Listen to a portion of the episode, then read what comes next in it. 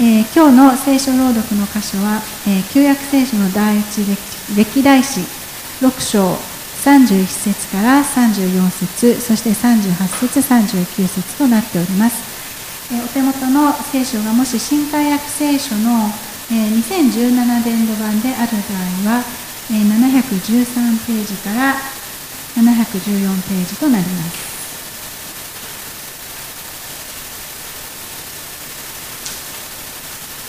それでは朗読させていただきます。第一歴代史6章31節から34節38節39節より。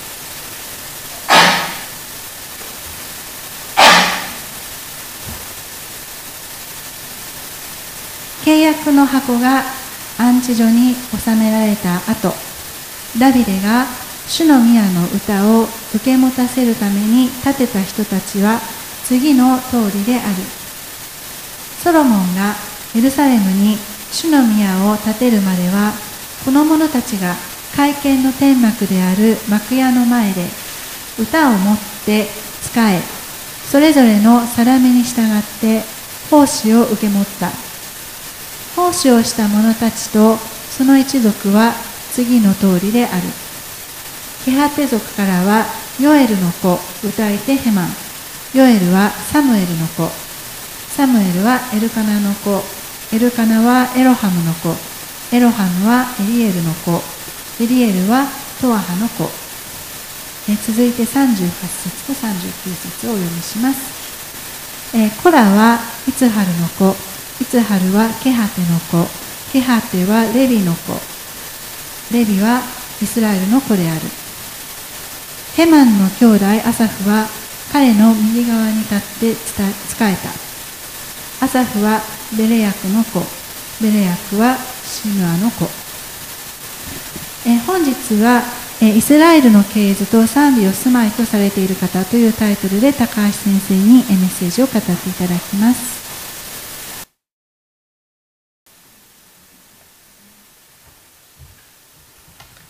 歴代史の2回目になりますがこの歴代史の1章から9章というのは本当に系図がですね、えー、いろいろと出てきてここから何があるんだろうって。系図ってのは本当にですね見れば見るほどあの混乱してきてよう分かんなくなるんですけども。でも今日のところは実はですねイスラエルの特にレビ族の中のですね賛美の系図っていうのが中心にあります。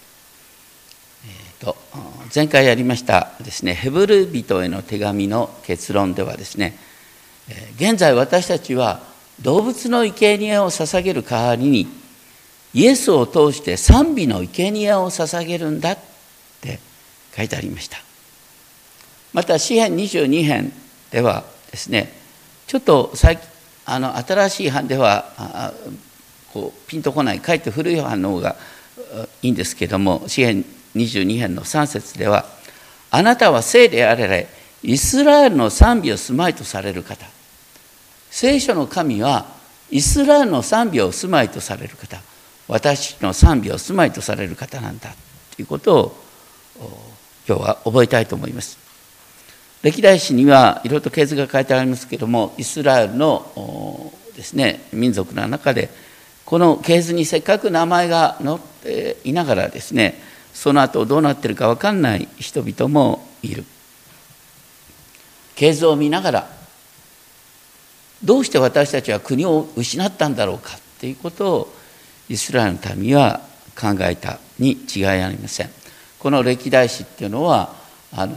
イスラエルの国がなくなった後にバビロン捕囚という悲劇によって亡くなった後にどうして国はなくなったのかどこに希望を持つことができるのかっていう意味で書いてあるってことを覚えたいと思います。聖書にはいろいろと多くの書いてあります。まあ、今日話聞いてですねなんかちっぷんかんぷんっていら方もいらっしゃると思いますがあの最初に一つだけ言っておきますね聖書に書いてあること何も難しくない。えっと、真理は単純。主を喜び主を賛美する者は祝福された人生を送ることができる。でも主の恵みを忘れる者は暗闇の中に生きることが生きることになる。ということなんです。そういう中で前回やったのは特にですねダビデ家を生んだユダのケースが4章23節まで書いてあった。で4章24節から43節まではシメオン族のケースになる。なんでシメオン族のケースがユダ族の後に出てくるかというと、ね、十二部族に土地を分配した時にシメオン族はねちょっとあんまり恵まれてない部族なんだよね。おお父さんのヤコブさんからあんまり好かれてなかった。乱暴のゆえに、まあ、そういう中でですねあのシメオン族はユダ族の支配地の中にバラバラとですね土地を持つっていう形になってたんです。でそういうわけでシメオン族のですね説明はあのユダ族の後に出てきてであの系図についてもですね比較的簡潔に進んでいるということですね。4章の24節からシメオンの5人の子が記されて25節から27節は、ね、5番目のこのシャウルからですね7世代目のシムイに続くケースが書いてある。だからこうケースの記載っていうのもかなり選んだもののケースなんですね。そんなこと言ったってあの聖書で7世代目のシムイなんてさほとんど知りもしないね。よっぽどあのなんかマニアックな人じゃない限りシムイなんて知らない。でもシムイっていう名前はいろいろと出てくるんですけどね。ここに出てくるのはシムイは子だくさんだった。でもね、えー、シメオン族全体としてはですねなかなかユダ族のようには増えなかったっていうですねこととして出てくる。でちょっと飛びますけど34節から38節4章の34節から38節のケース大体これその前とどのようにつながってるかわからないんですけども、ね、でも彼らの一族は大いに増えたってシメオン族の中で例外的に祝福されたケースとして出てくる。それはどうしてかというと2つの軍事的な成功例が出てくるんです。第一は39から41節にあったようにねダビデから14代目のヒゼキヤの時代のことですけれどもあの当時のユダ王国はですねアッシリア帝国の圧力によってこう本当に困難な状況にあったんですけれども例外的にシメオン族はですねあの豊かな牧場を見つけそしてそこにいるハム族の人々ハム族の人々はあの当時はですねやっつけてもいい話になってたんですね。これはあの当時の時代背景ですけれども。とにかく彼らは戦いに勝利して、えー、土地を治めることができた。それから第二の戦いの例は4章の42節43節ですけれども、ね、シメオン族の500人でですね視界南部のセール山にいたアマレク人。アマレク人というのはあのイスラエルの民にとっては犬猿の中というかどうしようもない民族の代表なんですけれどもとにかくアマレクの残党をですね打ち滅ぼしてそこを支配した。なんとですね歴代史が記された、ね、紀元前の400年頃までその地を支配してたっていうからシメオン族は恵まれなかった民族なんだけどきちんとですねあの支配を全うすることができたっていう面もあるんだよってことが書いてあるんです。で一方五章になるとですねあのヨルダン川の東側、ね、東側右の方ですね、えー、そこを支配したルベンガドマナセの半部族のことが書いてあります。まずですね五章一節嫌なことが書いてある。ね。ルベンっていうのはイスラエルの民族の長男なんですけども父の寝床を怪我したことにより長子の権利は、ね、11番目のヨセフの子孫に与えられたということなんですけども何の話かというとですねヤコブの最愛の奥さんはラケルだった。でラケルさんは12番目のこのベニヤミンを出産してそれと共に死んでしまったんです。その時ヤコブは深い悲しみになりますね。でもその時になんとルベンはラケルの女奴隷だったビルハと関係を持ってしまうビルハはヤコブとの間にダンとナフタリっていうですね子供を持ってるんです。これはいくらなんでもあのねありえない話なんです。お父さんのそばめと寝るなんていうことはもうそれだけでですね石打ちの刑に相当するものなんです。ところがそれにもかかわらずですね5章の4節からイスラエルの長子ルベンの子はこうルベンの系図がそれでも続くんですよ。本当に神様の憐れみですね。で6節のところではですねあのでもそこのルベンの家系もアッシリアのティグラとピレセルがですね攻めてきて、えー、あのルベンの家系がですねこのほとんどいない状態になるっていうことが書いてあるんですね。でもその前に4章の7節4章の7節ですねルベン族が一時的に繁栄したっていうことが書いてあります。それは東の大河ユーフラテスまで行った。でもね大河ユーフラテスこあのルベン族っていうのはあのなんだヨルダン川東の中で一番南の地域だからそのルベン族がですね大河ユーフラテスまで治めるなんてことはありえないことと思うんですけれどもでもあの遊牧民というのは結構移動可能ですからその一部の人がですねヨルダン川のごめんなさいあのユーフラテスの河口までですね行ったのかな、まあ、とにかくですねあの彼らはね一時主主を信頼して東方一帯に天幕を張って済んだというですねあのそういううまくいってた時代があるんだよってことが書いてあります。一方5章11節から17節ではですねルベンの北にガド族ねイスラエルの民の中でガドのことが書いてある。でガドの子孫はバシャンの地に住んだこれ不思議な記述なんですね。あの本来バシャンの地域っていうのは次に出てくるマナセの支配地なんですね。どうしてガドがここに住んだって書いてあるかっていうと実はこの時期っていうのは一時的にですね北王国イスラエルが北の方までですねずっと支配地を広げてた時期なんです。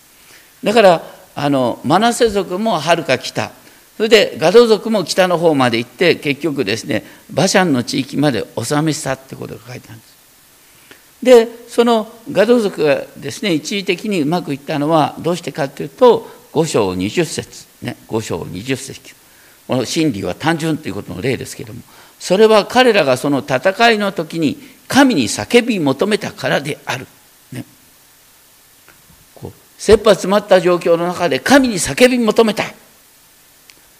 彼らが神により頼んだので神は彼らの願いを聞き入れられた。こうなんか都合がいい話ですよ。ね。神様は私たちが叫ぶとちゃんと聞いて助けてくれるって話なんだよ。でしかもこの戦いは神から出ていた戦い神の戦いであったからうまくいったんだって書いてあるただし彼らがそこに住んだのは、ね、アッシリアによって補修とされるまでだ23節24節ではマナセ族の支配地が出てくる。でマナセ族の支配地はバシャンからヘルモン山ヘルモン山というのはイスラエルの国にとってね現在もあの水源地なんです。ヘルモン山の水のおかげでイスラエルの地はですね今潤ってるんです。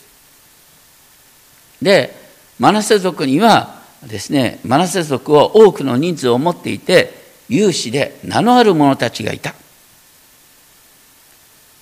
ところがねそういう意味で本来マナセは力からしたらですねあの輝く未来が可能だったにもかかわらず25節彼らはその父祖の神の信頼を裏切り神が彼らの前から狙い死にされたその地の神々をしたって淫行した。淫行っていうのは何かっていうと、ね、あのよその神々を拝むこと、ね、浮気をすること。ね、だからマナセってのは力があったんだけどもねあのしばしばですね豊かな国はねあの周りのね、えー、結構ねあの享楽とかあの楽しい宗教楽しい礼拝を求めてそしてあの浮気をしたってなんです、そしてあのマナセ族はどうなったかというとねあのアッシリアによって滅ぼされるんですがしかもここに書いてあるのはね神様がアッシリアの王の霊を奮い立たせた。神様私たちをやっつける時にですね身近な強い異教徒をです書いて励ましてですね、えー、この神の民を苦しめるんだみたいな話がここに書いてあるんです。それによってですねアシリア帝国によって紀元前733年にルベン・ガド・マナセの半分の部族がですねアシリアに強制移住される。ことですねとにかくここに見る話はあのルベン族のようにダメなところでも繁栄することがある。ね、でマナセ族のように、えー、ね、有能な力ある民でも神に逆らってあのこう滅ぼされることがあるということが書いてあるんです。そういう中で6章全体にはレビ族の系図系図と居住地のことが書いてある。実はイスラエルの民の中でですねレビとシメオンというのは野蛮な民として有名なんだからあのそういう例もあってですねシメオンとレビっていうのは土地の分配においては割を食ってるんですけれどもただレビ族に関してはあの土地はもらえないけれども代わりに神の幕屋に仕えるということにおいて特別な使命が与えられる。でレビ族はあの、ね、イスラエルのバビロン保守にもかかわらずですねこの系図が続いていくっていうことがここから出てくるんですけれども6章1節レビには3人の子がいた。ゲルション族ケハテ族メラリ族、ね、そして2節3節ではそのケハテの長男アムラムの子孫としてアロンモーセミリアムというですねみんながよく知っている人々が出てくるということなんですね。アロンにはあ、ね、多くの子がいたんですけれども長男ナダブと次男のアビフはレビキ10節にありレビキ10章にありますけれども神様の前にね神が命じたのではない異なった火を捧げることによって天からの火で焼き殺されたと恐ろしいことが書いてある。だからアロンの、ね、大祭司職は第3番目のこのエルアザルに受け継がれるんだよってことになっています。でエルザレエルアザルの家系の中から10節で、ね、14代目の人でアザエルアザルヤっていう人が出てくる。アザルヤはねソロモンがエルサレムに立った宮で祭司の務めを果たした。祭司の務めを果たすなんて当たり前だろうと思うんだけども本当の意味で祭司の務めを果たしたっていうですね素晴らしい人として、えー、あのこのアザルヤが出てくる。それはどういうことかっていうとですねあのと南王国ユダの中で、えーね、有能な王様としてウジヤっていう人がねあの預言者イザヤと重なりますけれどもウジヤさんがですねあの力を持って傲慢になった。そしてあの自分は政治的指導者なのに宗教宗教的な指導者の分野もですね自分はあのなりたいと思って神の宮に入り込んで自分がこうたくんだって入り込んできた。その時ですねアザレヤはですね断固として王様の前に立ちふさがって王様これはあなたのやることではありません。これは祭司の務めです。と言ってね、えー、横暴な権力者から祭司の働きを守った。ということでこのアザレ,、えーと、アザレさんがですね果たしたと出てくるんですね。その後15節にエホツァダクという人が出てくる面白いのはエホツァダクっていうのはここに書いてあるように、えー、南王国ユダは、ねえー、アシリアの後のバビロン帝国によって滅ぼされるんですけれども、ね、そのバビロンの王ネブカデネサルの手によってですねユダとエルサレムを保守とした時エホツァダクはそこを去った。簡潔に書いたんです。これは何かというとねエホサザクはおとなしく、ね、バビロンの王様の言う通りに移動して、ね、そしてまたあのバビロン報酬から帰ってくる時にエホツァダクの息子有名な人がいるんです。エホツァダクの大使ヨシュア、ね、その息子の世代になって今度エルサレム神殿の再建に入ることができるんですねだからエホツァダクは立場を失ったようでありながらちゃんとその働きを息子たちの世代に委ねることができてたよっていう例として名前が出てくるんです。で16節からはですね、え6章16節からレビ出てきて、え22節から出てくる。名前がね最初いつはるって出てた名前が今度はアミダダブで記されるんですけれども言いたいのは何かというとここから28節で大預言者サムエルが登場すると。こうねサムエルがなんとですねレビの家系の中に出てくるんですね。一見サムエルはあのお父さんがエルカナエフライム族の出身のように見えるんですけれども場所であって家系的にはサムエルはレビレビ族に属するんだということをこれを通して明らかになるそして6章の31節から47節ではですねこれが今日の鍵なんです。6章の31節から47節。パッと見るとなんか全然ちんぷんかんぷんなんですけれども、ダビデが整えた神殿の聖歌隊の指導者の系図が出てくるんですね。そして6章の32節に幕屋の前で歌を持って仕えるものがですねいわゆる聖歌隊の3の指導者がケハテ、ゲルショム、メラリというレビの3つの種族から生まれるって書いてあるんですね。で、33節歌い手、ヘマン、大預言者、サムエルの孫。私の教会の関係でアメリカに住んでる人の名前でヘーマンっていう人がいるんだよね。ヘーマンってここから来てるな。とにかく音楽家なんですけども、まあ、とにかくですね、その このヘマンは大預言者サムエルの孫であって、えー、そこには支援にしばしば登場するですねコラの子っていう名前も系図に出てくる。彼らはケアテ族である、ね、それで39節ではヘマンの兄弟アサフって出てくるんでこの兄弟っていうのは肉的な兄弟じゃなくしてですねえーと、ケハテ族のヘマンと一緒にですねこう聖歌隊をリードしたヘマンの右側に立って仕えた人としてアサフっていうのが出てくるんです。支援の中にはコラの子たちの歌とかねそれからあのアサフの参加っていうことがずっとねあの支援を読みながらアサフの参加って出てきたあアサフってここにあったよななんてさこう見られると面白いですよね。そして44節ではヘマンの左側に騎士の子エタンがいた。彼はメラリ族であった。これらを通してですね歌を持って使える人の系図がどれだけ重視されているかっていうことが分かるんです。レビ族っていうとね礼拝をリードする中で当時の感覚としてはやっぱり生贄を捧げるっていうのが最大の働きのように思いますけれどもでもこの実は礼拝の賛美聖歌隊のリードっていうことが何よりもとしてその系図が本当に丁寧に残されているってことなんです。で私たちの礼拝においてね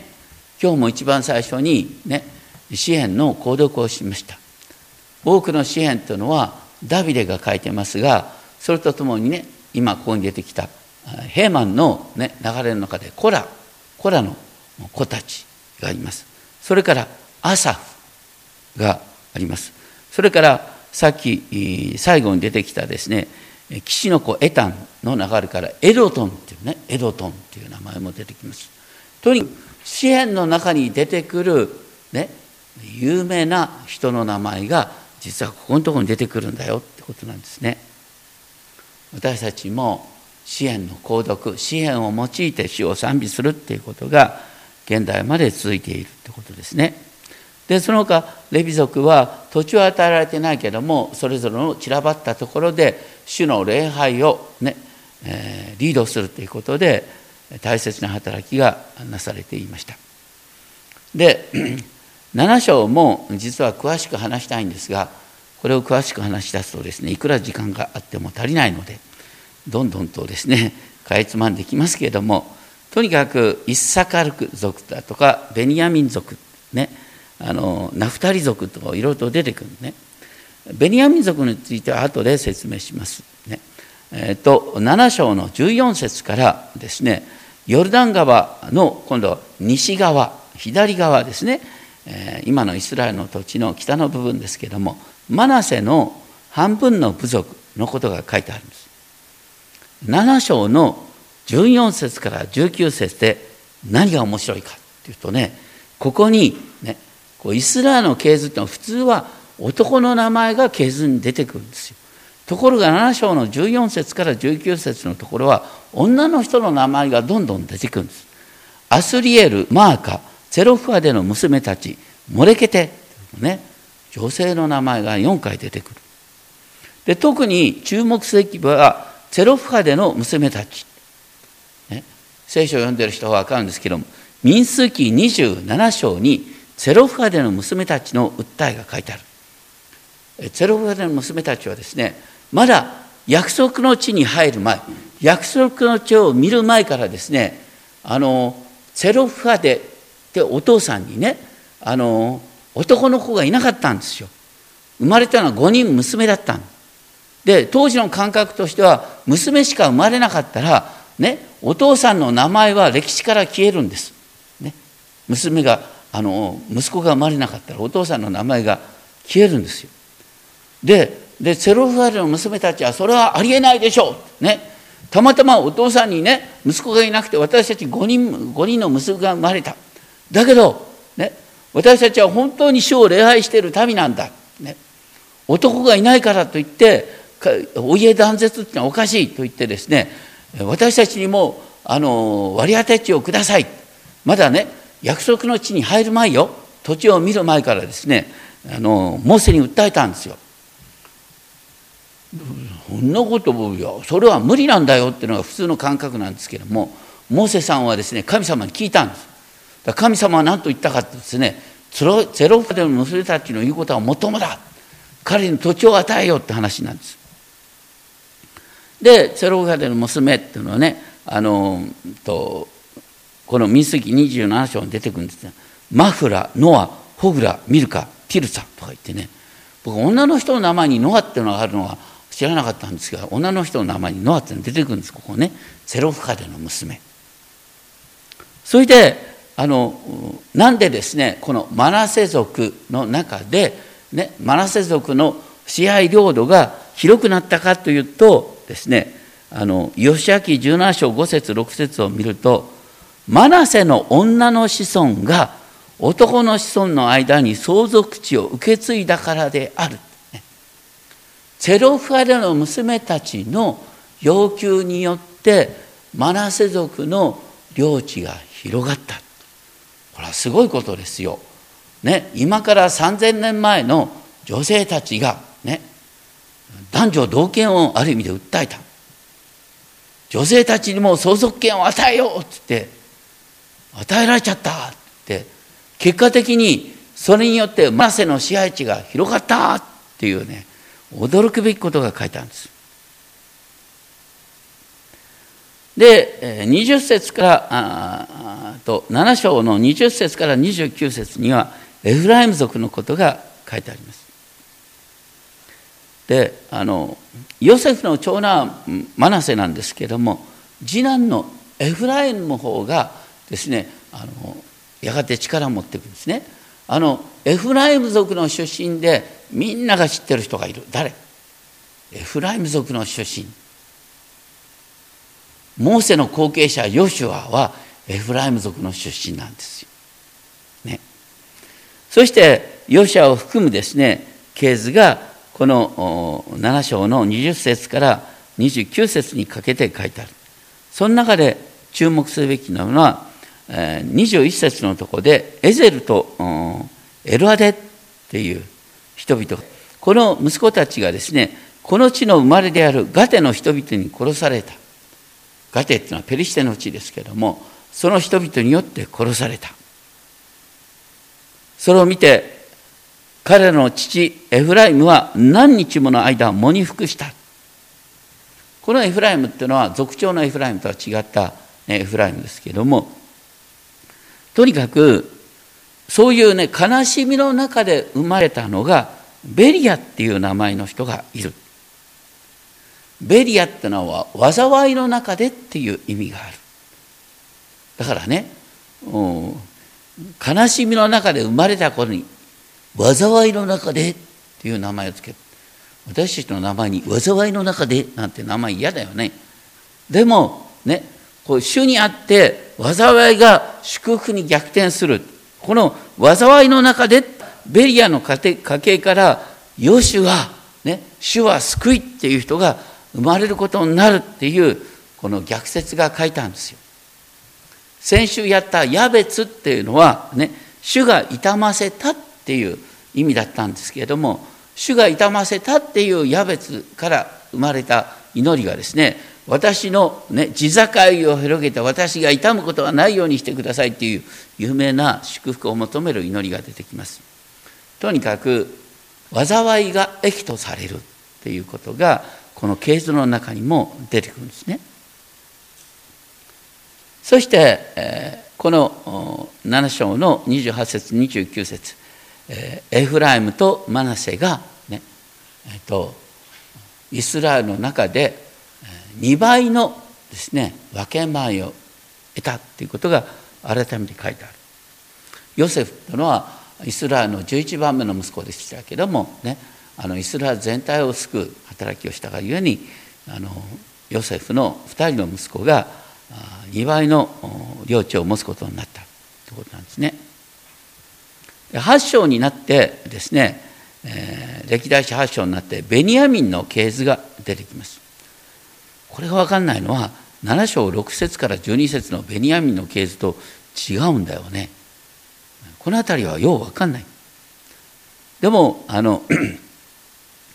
あのでも飛んでお話ししますが8章のあの12節13節を見るとベニヤ民族がですね地中海岸のペリシテの地まで支配地を広げたっていうことが出てきます。そして、えー、8章の29節から40節ではサウルの家系が出てくる。ね、ベニヤ民族というとサウルなんですよ。ね、でサウルの中ででサウルがサウルのお父さんというのは騎手なんですけども騎手はどこから生まれるかというと29節のギブオンっていう町のねギブオンとエルサレムの本当に北の10キロぐらいのところですけれどもそのギブオンのですね第3番目の子として騎手って名前が出てくるんですけれどもこれ第3番目というあのそのちょっと孫かひ孫か分かんないんですけれどもあの系図にはちょっと断絶がありますので、まあ、とにかくその流れからですね騎手が生まれて騎手からですねサウルが生まれる。でサウルの中で系図として残っていくのはヨナタンであるヨナタンはダビデの親友だったからヨナタンの系図は大切に残っていくんですね。でそのあのベニヤミンの家系の中からですね有能な人も出たっていうことが出てくるんですけど39節40節。皆さんあのベニヤミンの家系の中で、ね、今世界中の人が知っている、ね、ベニヤミンの家系の人って誰だと思いますか？ね、使徒パウロ、ね、使徒パウロは昔の名前サウルって言ったんですね。あのあの王様の名を引き継いでサウルって言ったんですけどもあの使徒パウロは、ね、新約聖書の奥の部分書いたパウロですよ。パウロは自分はベニヤ民族の生まれであるってことをとても誇ってたんですよ。それが出てくるのはピリピの3章5節ね。私は生まれて8日目に割礼を受けイスラエル民族ベニメン部族の出身ヘブル人の中人。立法についてはパリサイ人、ね、自分の家系を誇りながらですね。しかし自分にとって得であったこのような全てのものがキリストのゆえに損と思うようになった。ね、キリストを知ってる素晴らしさのゆえに、それはチリアクタのようなものだ。ということを言ってるんですけども、その割には、ね、あの、パワーですよ。確かにキリストを知ることに比べたら、それはチリアクタのようなものなんだけどもそれでもやっぱ系図は大切なの。系図って何かというとね神様の中にあってついてる私の先祖からの流れなんですえ僕なんかさ貧しい家だからさ系図なんかないんだけどね。前回も言いましたがあの私のおじいちゃんの世代が富山からですね北海道に流れてきたらしいんですけどもどうして富山から流れてきたかはよう分かんないんだよね。だけど、ね、聖書には、ね、エペソ書に書いてある、ね、世界のもといの置かれる前からこの私はキリストにあって選ばれてた。すごいね。僕ってすごいんだよ。実はみんなもそうなの。みんなも世界のもといの置かれる前からキリストにあって選ばれてる。世界のもといの置かれる前からキリストにあって選ばれてたっていうことはね日本が始まる前からね日本人がモンゴルから来たか知らないけどもその辺りからとにかくですねこう私たちは選びのね系図の中にあってその中から私たちがある時にですねキリストを知るようになったって話なんです。そうしたらやっぱり系図はないがしろ。だけどねでもそのケースにはさまざまなですねマイナスの点があるんです、ね、間違った生き方をしたっていうケースもある。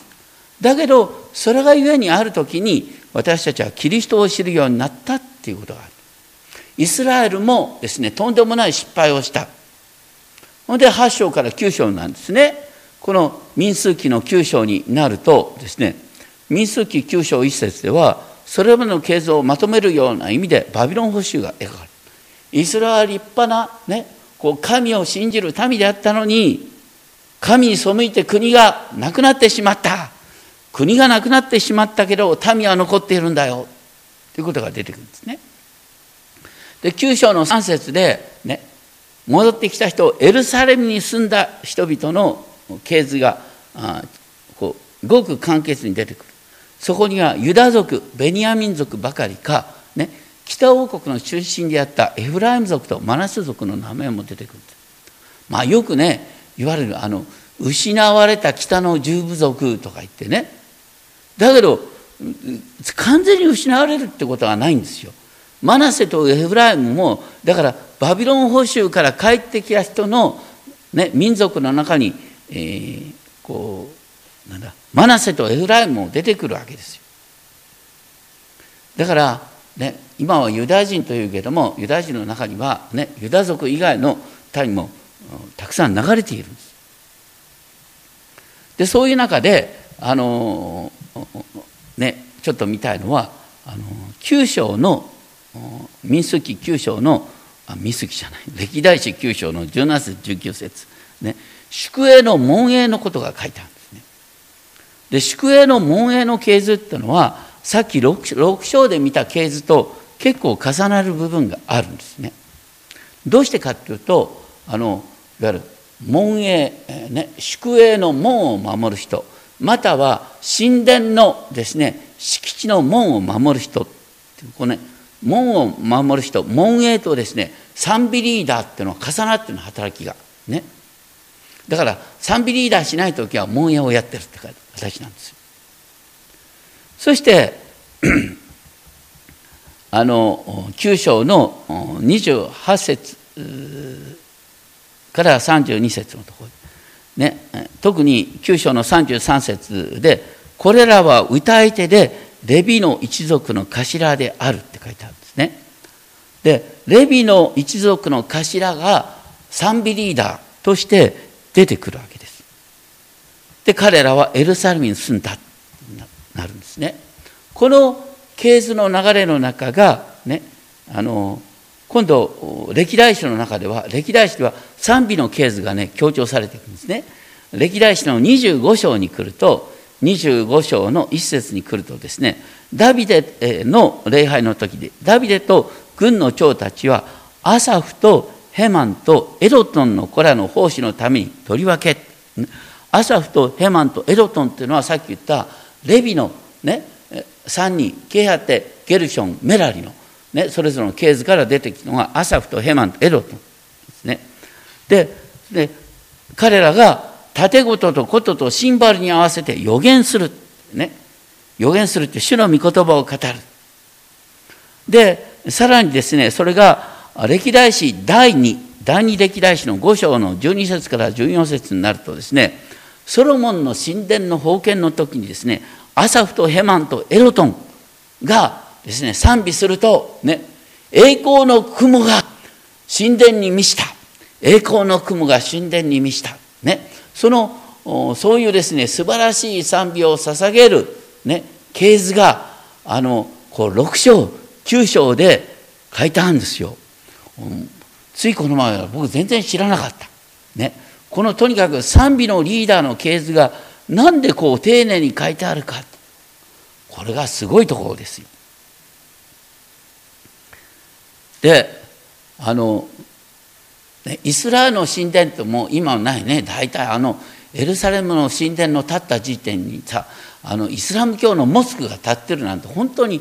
恥ずかしい話ですよね悲しい話になってるでもね目に見える神殿なくたっていいんですよ。今は。ね。キリストが天にすでに神殿を完成していて私たちが今捧げるべき生贄はね牛の生贄を捧げるんじゃなくて賛美の生贄を捧げる。それとともに互いに愛し合うとですね互いに分かち合うという生贄を捧げるんです。それが私たちが今捧げるべき生贄。賛美の生贄と互いに愛し合うですね。ものを分かち合うという生贄を捧げるんだ、ね、そして私たちもですこのねあの系図がないようであるあるけれどもでもね本当に実はあの先祖を見ていくとですねどっかの時点であなんかこの先祖ってひょっとしたら神様を憧れてたのか誠の救いに憧れていたのかななんてね思いながらふと僕は思い巡らしてみたんですね。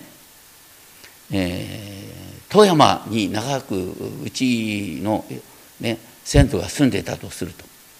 そうするとね富山っていうとね今から800年前に何が起こったかっていうとねあの親鸞上人ねあの親鸞があの北陸に流されてですねあの辺りで、えー、浄土真宗の教えを広めていくんですよ。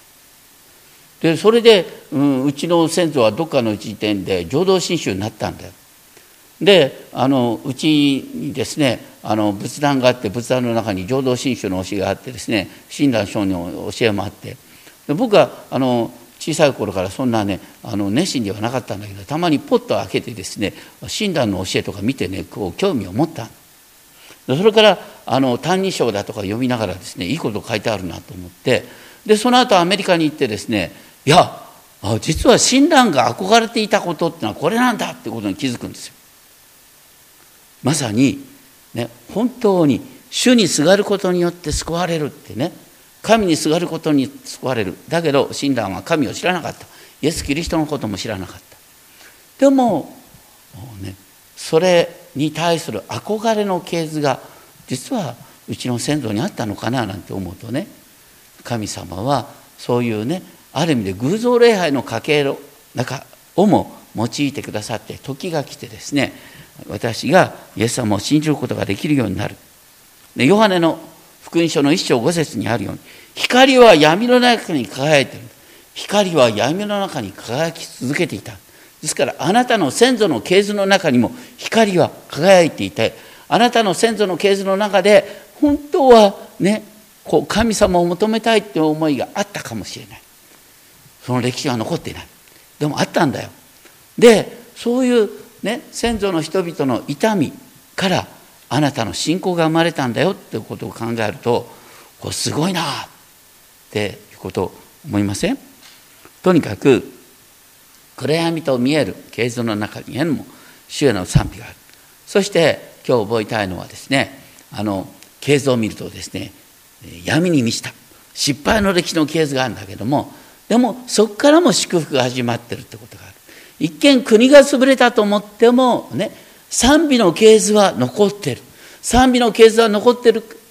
中からね現代の私たちの礼拝の詩篇の賛美っていうのが出てくるんですよ。すごいですね。そして私たちは今賛美の生贄を捧げることができる。それこそがねレビ族が一番に受け継いだ務めであった。その系図が詳しく書いてある、ね、私たちはだから本当に礼拝の中で賛美を捧げることそして互いに愛し合うっていうことは本当に大切なことなんだよ。そのための系図が本当に大切に記されてるんだよということを覚えたいと思います。お祈りをしましょう。天のお父様私たちは本当に系図においていろんなことを学ぶことができます。一見闇に満ちた系図であってもそこに真理への憧れがあります。そしてその真理への憧れの系図があるがゆえに私たちはある時にイエス様を主と告白することができました。私たちは無意識のうちに神を憧れる誠の救いをしたい求めるそのような流れが私たちの中にもあることを覚えます。本当にだから私たちの信仰はあなたによって導かれたものです。どうか本当にこの3000年前からのケースの中にイスラエルの賛美の中にイスラエルの創造主は住む。その賛美の中に私たちも今招かれている。心より感謝します。どうかいつでもどこでも主を賛美しつつ光の中